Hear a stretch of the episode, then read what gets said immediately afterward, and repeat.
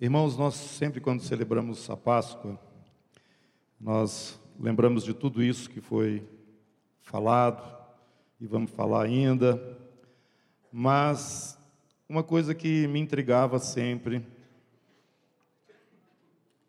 é que a referência a, ao primogênito, que foi o motivo da última, que foi a última praga, né? Ele não é tão conhecido por nós, ele não é tão realçado.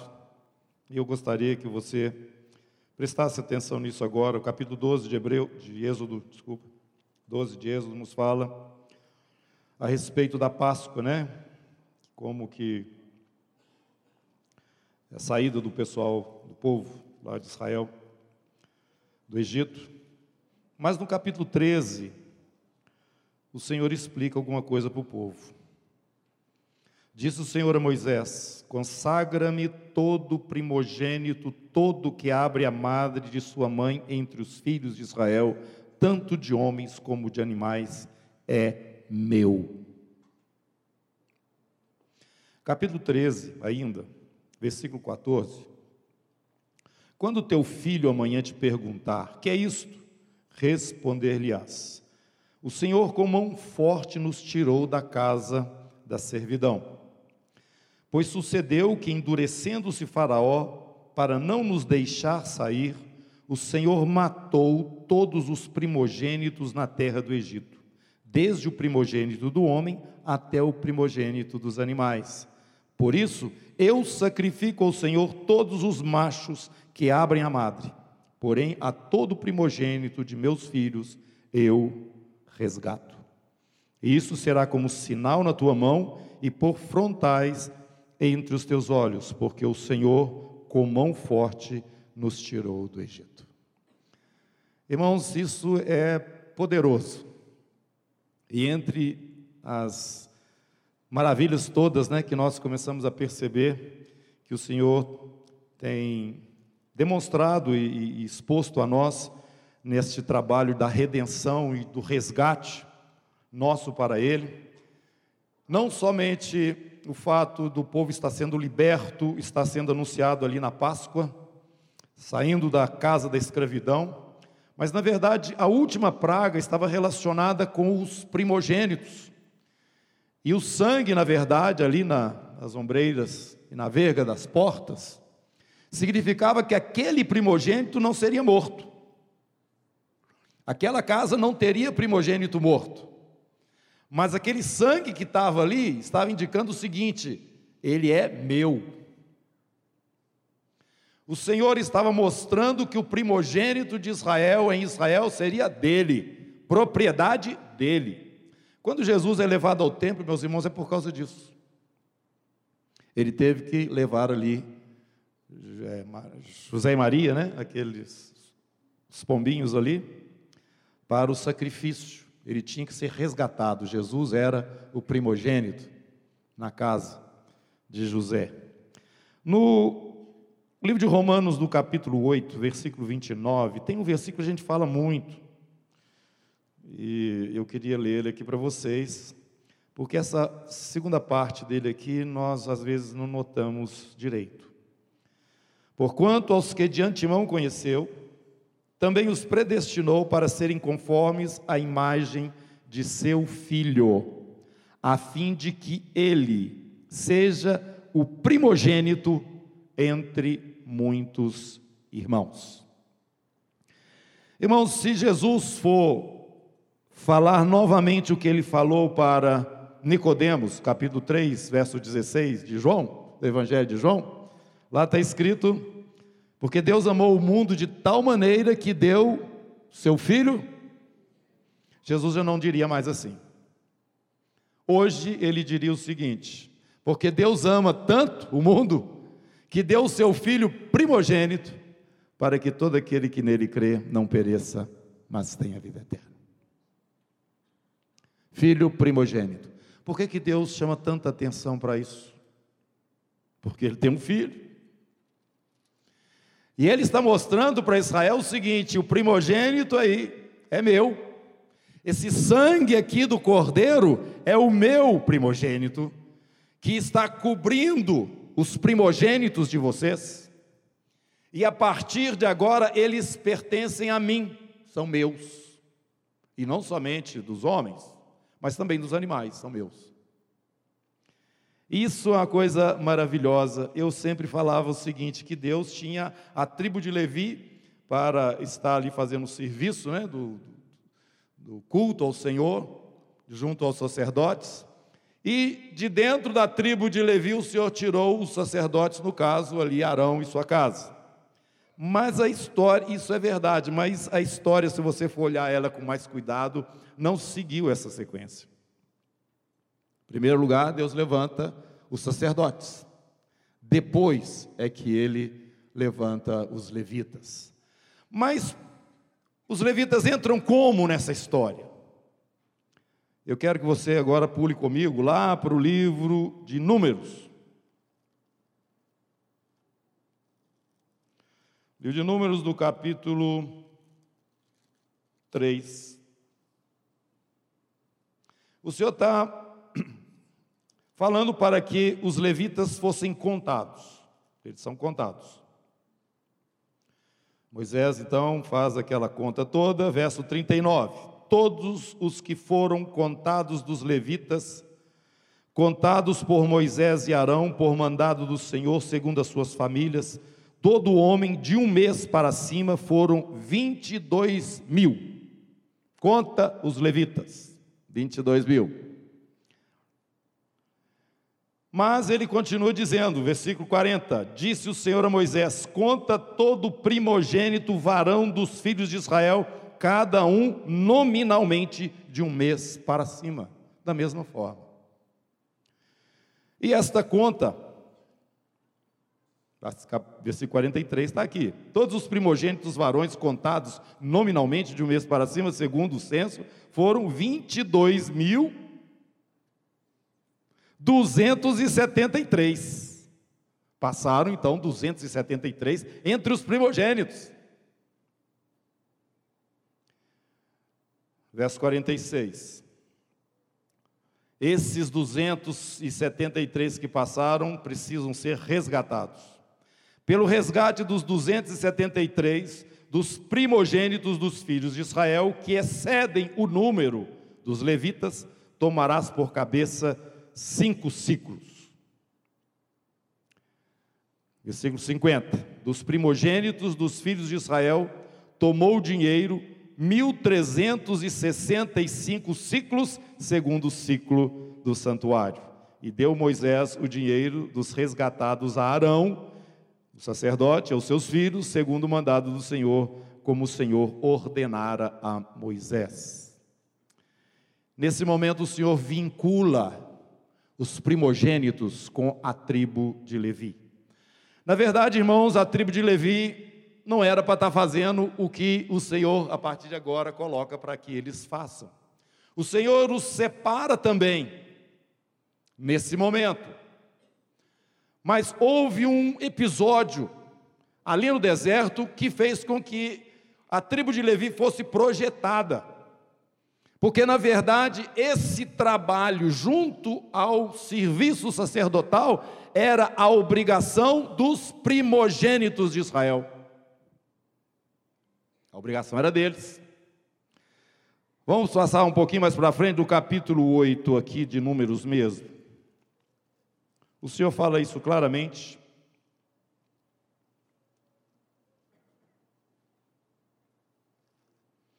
Capítulo 8, verso 15. Depois disso entrarão os levitas, no momento que o Senhor estava ordenando que Moisés os consagrasse, né? para fazerem o serviço da tenda da congregação, e tu os purificarás, e por oferta movida os apresentarás. Os levitas. Porquanto eles dentre os filhos de Israel me são dados, em lugar de todo aquele que abre a madre, do primogênito de cada um dos filhos de Israel, para mim os tomei porque meu é todo primogênito entre os filhos de Israel, tanto de homens quanto de animais. No dia em que na terra do Egito feri todo primogênito, os consagrei a mim, No dia da Páscoa eu os consagrei a mim o dia que eles estavam saindo do Egito. Versículo 18. Tomei os levitas em lugar de todo primogênito entre os filhos de Israel. Então, irmãos, quem devia estar fazendo o serviço eram esses primogênitos. Deus já estava chamando atenção, não só para o cordeiro, mas para o fato de ser é, o primogênito que estava sendo liberado ou liberto, né, da morte, no caso, ele estava saindo livre por causa do sangue do primogênito de Deus. Por isso eu pedi que você repetisse ao terminar aí de comer o pão e tomar do cálice, eu fui comprado. Eu fui comprado. E segundo, capítulo 8, verso 29, nós aprendemos que nós o Senhor nos predestinou para sermos conformes à imagem do seu filho pri, primogênito. Porque agora, não é só Jesus, são vários que foram gerados. Vamos lá para Tiago, só para confirmar o que eu estou falando, capítulo 1.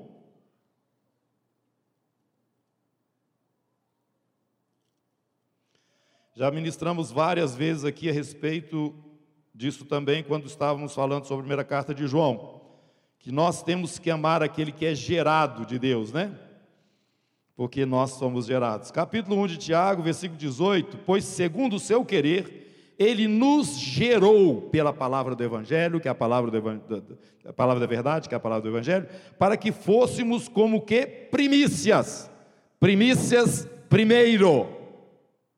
Você pode trocar essa palavra aí para o primogênito também.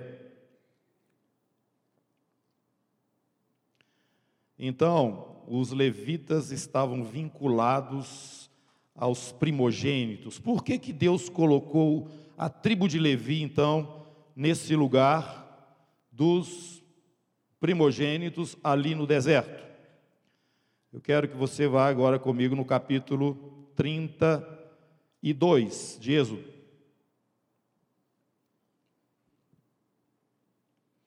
Aí que a tribo é levantada, porque ela não estava nesse contexto. Embora Moisés e Arão fossem da tribo de Levi, ela não tinha esse destaque que passou a ter. Moisés desceu do monte com as tábuas da lei e chegou ali, viu o povo adorando o bezerro de ouro. Ele ficou indignado, jogou as tábuas no chão, quebrou as tábuas e foi um momento ali de muita, é, muito atrito, dificuldade, né? E Moisés derreteu aquele bezerro, fez eles tomar água misturado com o ouro, e foi um, foi um momento muito difícil. Vendo Moisés, verso 25, que o povo estava desenfreado, gente, era muita gente, viu? E não tinha microfone naquele tempo, não. Imagina como é que controla esse povo. Virou um, um carnaval o acampamento de Israel.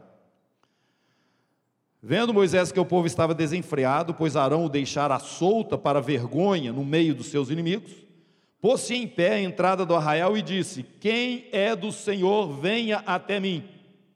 Então se ajuntaram a ele todos os filhos de Levi. A tribo de Levi foi junto. E olha, irmãos, foi por um negócio muito sério. aos quais Moisés disse: Assim diz o Senhor, o Deus de Israel: cada um cinja a espada sobre o lado, passai e tornai a passar pelo arraial, de porta em porta, e mate cada um seu irmão, cada um ao seu amigo, e cada um ao seu vizinho. E fizeram os filhos de Levi segundo a palavra de Moisés, e caíram do povo naquele dia uns três mil homens. a tribo de Levi se levantou. A partir daquele dia, eles passaram a ser referência de Deus no meio de Israel, e Deus disse: Os levitas são meus. E eles vão fazer esta função dos primogênitos. Por isso que havia necessidade de resgate. Haviam mais primogênitos do que levitas. E o Senhor então fez que fosse pago o resgate, cinco ciclos para cada cabeça. Você pode fazer as contas lá no livro de Números, você vai ver que dá exatamente aquele valor que está lá embaixo. Então os levitas assumiram essa responsabilidade junto com os sacerdotes do serviço da casa do Senhor. Mas irmãos, vamos para Hebreus agora. Nós vamos ver uma coisa muito interessante, que hoje, assim como nós já vimos aqui, que a Páscoa nos mostra a ceia, e a ceia, na verdade, é a nossa Páscoa, né?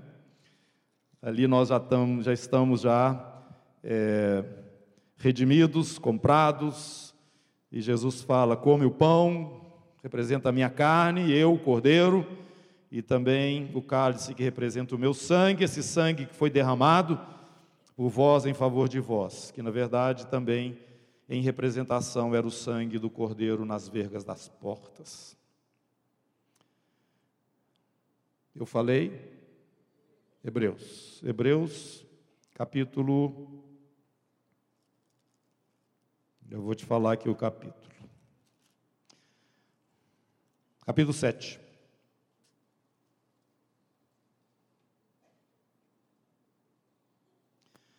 Capítulo 7, no verso 11. Se, portanto, a perfeição houvera sido mediante o sacerdócio levítico, se o sacerdote levítico já fosse perfeito,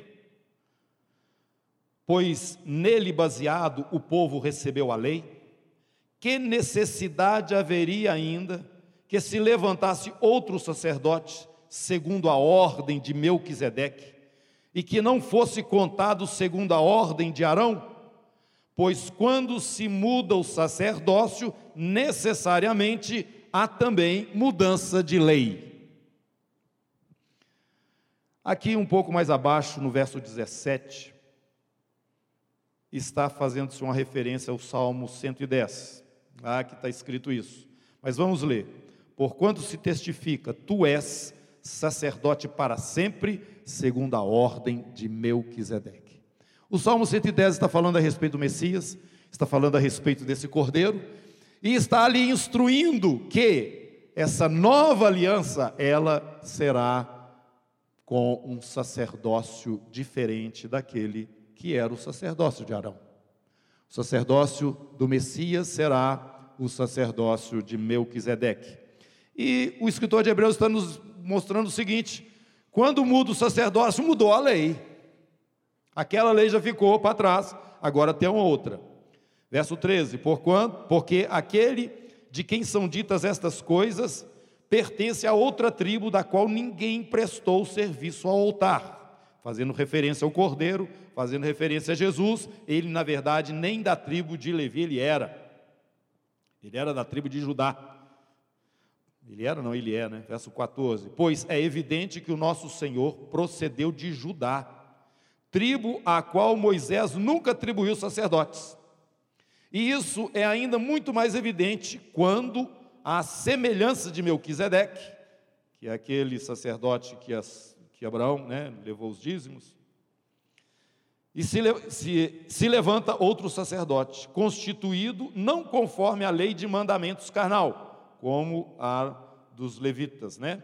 Mas segundo o poder de vida indissolúvel, porquanto se testifica, tu és sacerdote para sempre, segundo a ordem de Melquisedeque. Portanto, por um lado, se revoga a anterior ordenança dos levitas, por causa de sua fraqueza e inutilidade. Pois a lei nunca aperfeiçoou coisa alguma. Eu estou fazendo assim um, uma ênfase maior por causa dos dias que nós vivemos e de argumentos que vocês estão ouvindo aí em torno da igreja. Pois a lei nunca aperfeiçoou coisa alguma.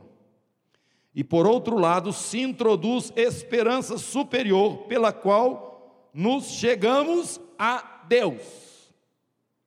Nós estamos então numa outra aliança, num outro sacerdócio, que na verdade foi mostrado pelo sacerdócio levítico, lá de trás. Assim como a Páscoa nos mostra essa nova aliança que está aqui representada na ceia, que nós participamos, eu quero então chamar a sua atenção de que assim como Deus comprou ali no Egito todo primogênito de Israel, nós também fomos comprados pelo sangue do Cordeiro. Você não pertence a você mais não. O Senhor agora vai desenvolver o propósito dele na sua vida e o propósito dele que você seja semelhante ao seu irmão mais velho, o primogênito dele. E se nós somos dele, nada pode mudar isso, irmãos. Por isso, o trabalho de Deus na nossa vida é forjar o caráter de Jesus em nós. E você não pode falar, não, não, comigo não. Uai, eu te comprei, você não é seu mais não. Agora eu é que mando. E o Senhor fez isso claro para Israel: todo macho que abria a madre tinha que ser resgatado. Tinha que levar lá, no caso de ser uma pessoa, tinha que levar lá um cordeiro, um, um cabrito no lugar. Isso continuou, embora os levitas entrassem para fazer o serviço, que era o serviço de que, os, que foi atribuído aos, aos primogênitos. Pois bem, irmãos, nessa nova aliança, hoje, nós estamos inseridos nessa realidade onde Jesus já não é mais o unigênito, mas ele é o primogênito. Primogênito entre muitos irmãos. Hebreus no capítulo 12.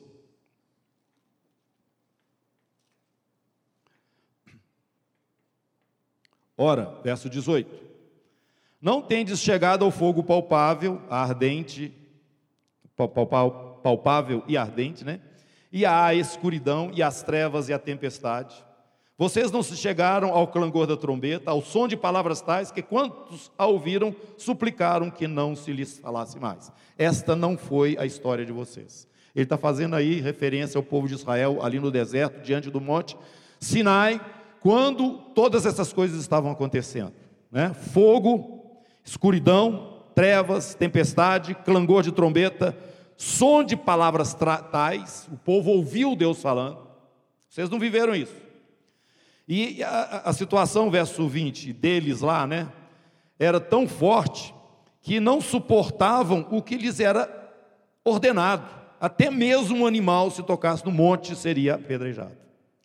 Agora a nossa história é outra, verso 21. Na verdade, de tal modo era horrível o espetáculo que Moisés disse: Sinto-me aterrado e tremo. Verso 22: Mas tendes chegado ao monte Sião. Essa é que é a nossa história. Nós chegamos à cidade do Deus vivo, a Jerusalém celestial, a incontáveis hostes de anjos e a universal assembleia e a igreja dos primogênitos. A igreja é composta de primogênitos, comprados de todas as tribos, povos, línguas e nações, feitos sacerdotes para o nosso Deus e Pai. Igreja de primogênitos arrolados nos céus. Nos achegamos a Deus, que é o juiz de todos, aos espíritos dos justos aperfeiçoados, a Jesus, o mediador da nova aliança, e ao sangue da aspersão, que fala coisas superiores ao do próprio Abel. Luísa esteve aqui na frente lendo o capítulo 5 do livro do Apocalipse. Vamos para lá?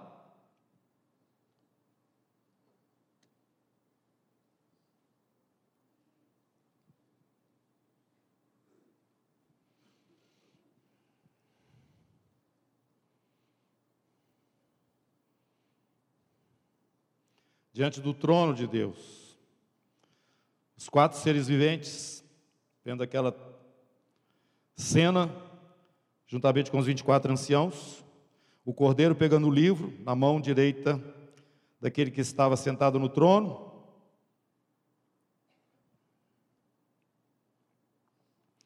Então vi, verso 6, no meio do trono e dos quatro seres viventes, entre os anciãos, de pé um cordeiro, como tendo sido morto, e tinha sete chifres, bem como sete olhos, que são sete Espíritos de Deus enviados por toda a terra. Um cordeiro como sendo morto. Ele veio, tomou o livro da mão direita daquele que estava sentado no trono. Quando ele tomou o livro, os quatro seres viventes, Os 24 anciãos prostraram-se diante do cordeiro. Tendo cada um deles harpa e taças de ouro cheias de incenso, que são as orações dos santos. Louvor, intercessão. Verso 9: E entoavam um novo cântico, e no cântico eles diziam o seguinte: Tu és digno de abrir o livro, de abrir-lhe os selos, porque foste morto e com teu sangue compraste para Deus os que procedem de toda tribo, língua, povo e nação, e para o nosso Deus os constituíste reino e sacerdotes e reinarão sobre a terra. Comprados, assim como o Senhor comprou com o sangue do Cordeiro, ali no Egito, os primogênitos de Israel. Agora na nova aliança, segundo a ordem de Melquisedeque, o sangue deste cordeiro, que na verdade é também o leão da tribo de Judá. Este que é sacerdote segundo a ordem de Melquisedeque, tem comprado de todas as tribos, povos, línguas e nações, com seu sangue. Estes primogênitos, primícias para Deus, e os tem estabelecido para serem o que?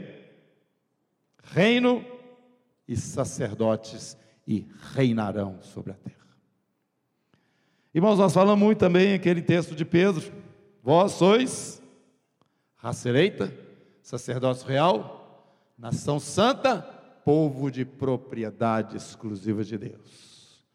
Quando falamos a respeito do arrebatamento da igreja, na verdade, isso é explicado lá em Efésios, o que o Senhor está fazendo, é Ele está vindo buscar o que é dele. A sua herança que está aqui, somos nós, comprados pelo sangue do Cordeiro, feitos nação sacerdotal, primícias para Deus, primogênitos arrolados nos céus. Por isso eu quero dizer para você o seguinte, meu irmão, não se esqueça disso, traga isso sempre dentro do seu coração. A Páscoa e a ceia dizem mais do que muitas vezes nós estamos entendendo. Quando comemos do pão e tomamos do cálice, nós estamos celebrando a morte do Senhor ali na cruz por nós. Mas essa morte e o derramar do sangue significa uma compra. Ele comprou você. Você não é seu mais. Você é dele. E o propósito do Pai agora, fazendo você entrar nessa família de primogênitos, nessa família sacerdotal, nesse povo que passa a ser propriedade exclusiva, é meu. Ele fala para o povo de Israel: Ele é meu. Eu comprei. Dentro da nova aliança não há mais necessidade dessa substituição dos primogênitos pelos levitas. Nós é que vamos julgar as nações. Nós é que vamos ministrar da parte de Deus como sacerdotes do Senhor sobre as nações da terra. Essa é a promessa de Deus para os seus, aquele que ele, aqueles que ele comprou com o seu sangue. Então, queria que você lembrasse sempre disso. Todos os domingos estamos aqui celebrando, né, esse resgate do Senhor. Mas vamos nos lembrar que esse resgate significa que você foi comprado. Comprado com um objetivo. Por isso, tudo que você vive, a situação, no momento presente, a passada e a futura, estarão dentro de um propósito de Deus. Fazer você igualzinho o seu primogênito. Porque Deus nos ama a tal ponto, meus irmãos, que mandou o seu primogênito para nos salvar, entregar o seu, sua vida por nós. E assim, sermos, por essa graça bendita, inexplicável, comprados por Ele, para sermos propriedade exclusiva sua. E já se aproxima o dia. E Jesus fala para você lembrar isso também na ceia, até que Ele volte. Se aproxima o dia em que Ele vai tirar a sua herança da terra. E assim estaremos para sempre com o Senhor. Curva sua cabeça em nome de Jesus, vamos agradecer a Deus por essa Páscoa bendita, né, que nos mostra tantas coisas e muitas outras que ainda não alcançamos, mas que o Senhor, no devido tempo, estará nos mostrando também. Pai, nós queremos te agradecer porque hoje nós podemos dizer que somos filhos de Deus. Fomos gerados pelo teu Espírito, Senhor. Muito obrigado, Senhor. Muito obrigado. Isso tira um fardo de sobre mim, de querer ser a pessoa que o Senhor quer me fazer ser, pelas minhas próprias forças, no esforço do meu braço, Senhor. Isso traz angústia no meu espírito, porque eu sei que eu não dou conta. Mas o Senhor me predestinou juntamente com os meus irmãos para sermos conforme a imagem deste padrão eterno que é o teu filho, o teu primogênito, nosso Senhor e Salvador Jesus, o soberano dos reis da terra. Eu quero neste momento, junto com essa congregação, te agradecer pelo teu esforço paciente em moldar em nós a face do teu amado filho. Eu quero te agradecer, ó Deus, por todas as situações alegres, tristes, felizes ou não, ó Deus, trabalhosas ou não, ó Deus, no período da nossa perseverança aqui porque é a tua mão e os teus dedos moldando as feições do teu filho em nós. E eu te peço nesse momento, Espírito Santo, que Senhor traga dentro de nós a compreensão de que não somos nossos mais, pertencemos ao Senhor, por isso devemos te dar a liberdade plena para agir em nós e fazer de nós aquilo que é o desejo do teu coração antes que nós fôssemos criados. O Senhor já nos conhecia, e o Senhor já tinha um propósito na vida de cada um de nós. Muito obrigado a Deus, muito obrigado em nome de Jesus. Senhor, não nos deixa nunca esquecer, Senhor, que fomos comprados, porque na verdade, se não existisse o sangue, nós seríamos mortos em nossos delitos e pecados. Em nome de Jesus, amém.